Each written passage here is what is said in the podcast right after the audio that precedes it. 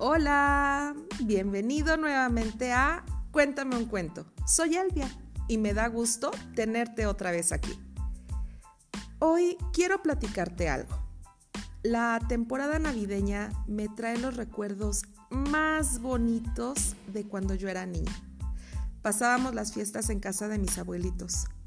La casa estaba llena de gritos y risas de mis primos y mis hermanos, que entonces eran muy pequeños el olor del árbol de Navidad que mi abuelito cortaba para decorar la sala, el sabor del ponche, arrullar al niño Dios, son algo que hoy me llena el corazón.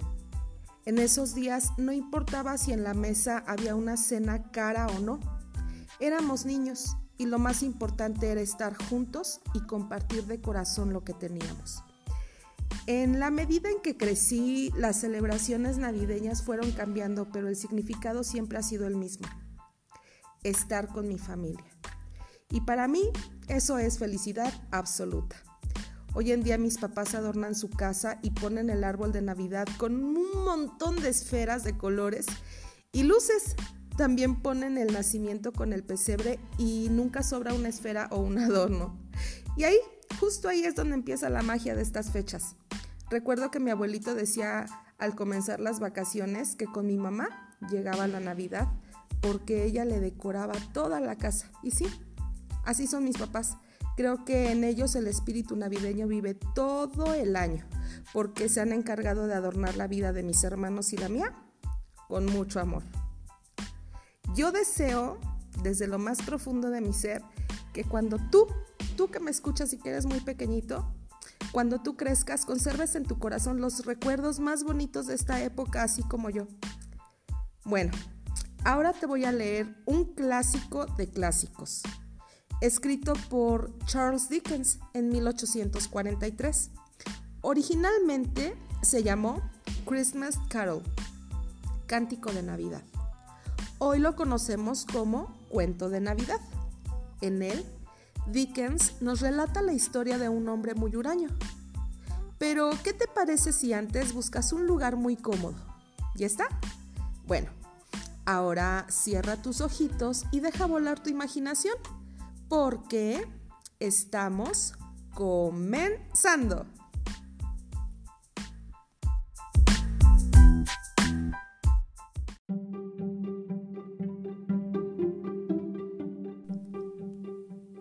Cuento de Navidad.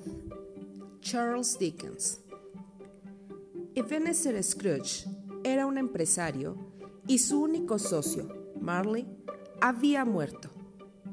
Scrooge era una persona mayor y sin amigos. Él vivía en su mundo. Nada le agradaba y menos la Navidad. Decía que eran tonterías tenía una rutina donde hacía lo mismo todos los días. Caminar por el mismo lugar sin que nadie se parara a saludarlo. Era víspera de Navidad. Todo el mundo estaba ocupado comprando regalos y preparando la cena navideña. Scrooge estaba en su despacho como siempre, con la puerta abierta, viendo a su escribiente, quien pasaba unas cartas en limpio. De repente, llegó su sobrino deseándole felices navidades, pero este no lo recibió de una buena manera, sino al contrario. Su sobrino le invitó a pasar la noche de Navidad con ellos, pero él lo despreció diciendo que eso eran tonterías.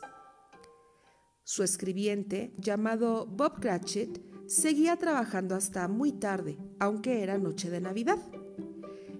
Sin embargo, le dijo que al día siguiente de la cena de Nochebuena tendría que llegar más temprano a la oficina para recuperar el día festivo. Scrooge vivía en un edificio frío y lúgubre. Cuando ya descansaba en su cuarto, algo muy raro pasó. Un fantasma se le apareció. No había duda de quién era ese espectro no lo podía confundir. Era su socio, Jacob Marley. Le dijo que estaba ahí para hacerlo recapacitar de cómo vivía, porque ahora él tenía que sufrir por la vida que había tenido anteriormente. Le dijo que en las siguientes noches llegarían a su casa tres espíritus a visitarlo. En la primera noche, el primer espíritu llegó. El espíritu de las navidades pasadas. Este le llevó al lugar donde él había crecido y le enseñó varios lugares y navidades pasadas, cuando él trabajaba en una tienda de aprendiz. Otra ocasión, en donde estaba en un cuarto muy solo y triste, y también le hizo recordar a su hermana, a quien quiso mucho. La segunda noche, él esperaba ya al segundo espíritu. Hubo una luz muy grande que provenía del otro cuarto. Scrooge entró en él. Las paredes eran verdes y había miles de platillos de comida y un gigante con una antorcha resplandeciente. Era el espíritu de las navidades presentes. Ambos se transportaron al centro del pueblo, donde se veía muchísimo movimiento, los locales abiertos y gente comprando cosas para la cena de Navidad. Después lo llevó a casa de Bob Cratchit y vio a su familia y lo felices que eran a pesar de que eran muy pobres y que su hijo, el pequeño Tim, estaba enfermo. Finalmente se trasladaron a la casa de su sobrino Fred, donde vio cómo gozaban y disfrutaban todos de la noche de Navidad, comiendo, riendo y jugando. Después de esto, el fantasma lo regresó a su cuarto. A la noche siguiente esperaba al último espíritu, pero este era oscuro y nunca le llegó a ver la cara. Ese era el espíritu de las navidades futuras, quien le mostró que en las calles la gente hablaba de alguien que se había muerto. Después lo llevó a un lugar donde estaban unas personas vendiendo las posesiones del señor que había fallecido. También le enseñó la casa de su empleado Bob, donde pudo ver que su hijo menor había muerto y que todos estaban muy tristes. Por último, lo llevó a ver el cadáver de ese hombre el que estaba muerto. Se encontraba en su cama tapado con una sábana y al final le descubrió quién era el señor. Era el mismo, Ebenezer Scrooge. Cuando despertó, se dio cuenta de que todo había sido un sueño y que ese día era el día de Navidad se levantó con mucha alegría, le dijo a un muchacho que vio en la calle que fuera rápido a comprar el pavo más grande y que lo, que lo mandara a la casa de Bob Cratchit. Salió con sus mejores galas, muy feliz porque podía cambiar, y se dirigió a casa de su sobrino. Al llegar, lo saludó y le dijo que había ido a comer y estuvo con ellos pasándosela muy bien. Al día siguiente, en la mañana, le dio a su trabajador un aumento. El hijo menor de Bob, el pequeño Tim, gritaba de contento y gozaba de buena salud. Desde entonces, el señor Scrooge fue un buen hombre, a quien todos en el pueblo querían.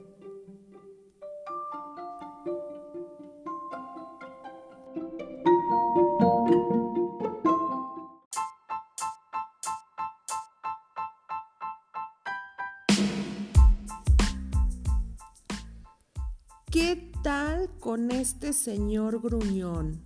¿Qué les pareció este cuento, eh? Al final se volvió bueno. Señal de que tenía un buen corazón.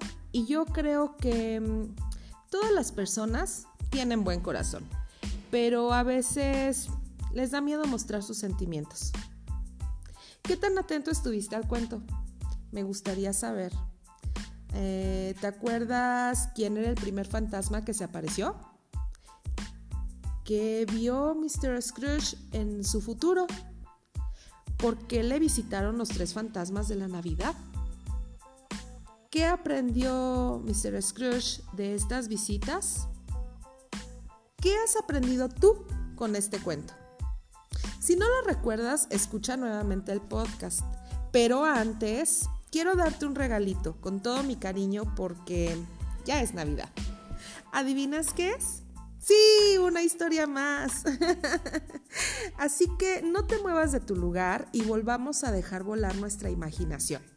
Nos vamos a ir directo hasta Belén a conocer a la protagonista de esta linda historia.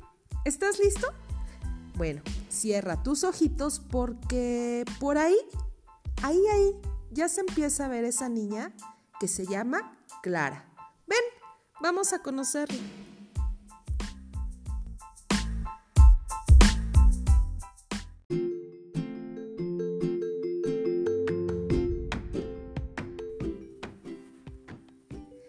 La estrella de Navidad.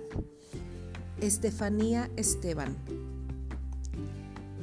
En el Belén de Navidad, además del nacimiento, hay pastores, ovejas, reyes magos y por supuesto, en todo lo alto, una estrella. Esa noche en que el niño Jesús nació en un pesebre de Belén, todos los pastores de la zona acudieron a hacerle regalos. Unos le llevaban ovejitas para que su lana pudiera abrigarle. Otros llevaban leña para mantener vivo el fuego que alumbraba y calentaba el pesebre. Y otros pastores llevaban grandes ramos de flores para adornar el portal. Pero había una pastorcita, Clara, que era muy pobre y no tenía algo para llevar. Ni oveja, ni leña, mucho menos flores. Le daba tanta vergüenza presentarse sin nada ante el niño Jesús que decidió no ir. Se apoyó en el pozo de su casa y comenzó a llorar. Entonces vio una estrella muy brillante en el fondo del pozo. Era el reflejo de la estrella que alumbraba con fuerza el cielo. Clara no se lo pensó dos veces. Tiró el cubo al pozo y recogió el reflejo de la estrella. Su cubo, lleno de agua, mostraba la estrella brillar y ella pensó que sería un fantástico regalo para el niño Jesús. Así que Clara fue hacia el portal de Belén muy contenta con su estrella reflejada en el cubo de madera. De vez en cuando la miraba, a ver si seguía ahí Caminaba deprisa para no perder su estrella. Al llegar al pesebre, le mostró el cubo al niño Jesús, pero la estrella ya no estaba. El tejado del pesebre tapaba el cielo y la estrella ya no se reflejaba. Sin embargo, el niño Dios sonrió. Clara se puso a llorar muy apenada y de pronto una de sus lágrimas comenzó a brillar con mucha fuerza. Se desprendió de su rostro y transformada en estrella, se elevó hasta lo más alto del cielo. Era la estrella más brillante de todas, la más hermosa. Gracias a esta estrella, el resto de habitantes supieron encontrar el lugar donde el niño Jesús acababa de nacer.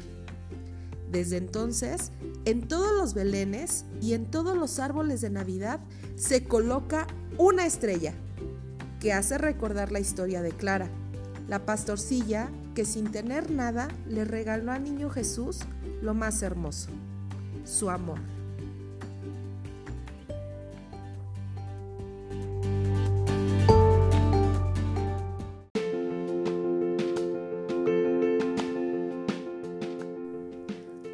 qué bonita historia. Espero hayas disfrutado este día de los dos cuentos que he preparado para ti y deseo que pases una Navidad muy bonita con tu familia. Abraza mucho, mucho, mucho a los que en tu casa comparten la mesa y disfruta mucho, mucho, mucho también de su presencia. Pero sobre todo recuerda que nos reunimos a celebrar el nacimiento del niño Jesús. Déjalo entrar en tu corazón y permite que se quede ahí para siempre. Te agradezco que estés conmigo cada semana. Ese es para mí el mejor regalo que puedo recibir. Te envío un abrazo súper apretado y mi cariño. Envíame tus comentarios a elviacuéntameuncuento.gmail.com Recuerda que se debe escribir todo con minúscula. Suscríbete si aún no lo has hecho y si te ha gustado el cuento, compártelo con quien tú quieras. Muy pronto nos volveremos a encontrar aquí, tú y yo, para contarte otro cuento. ¡Feliz Navidad! Adiós.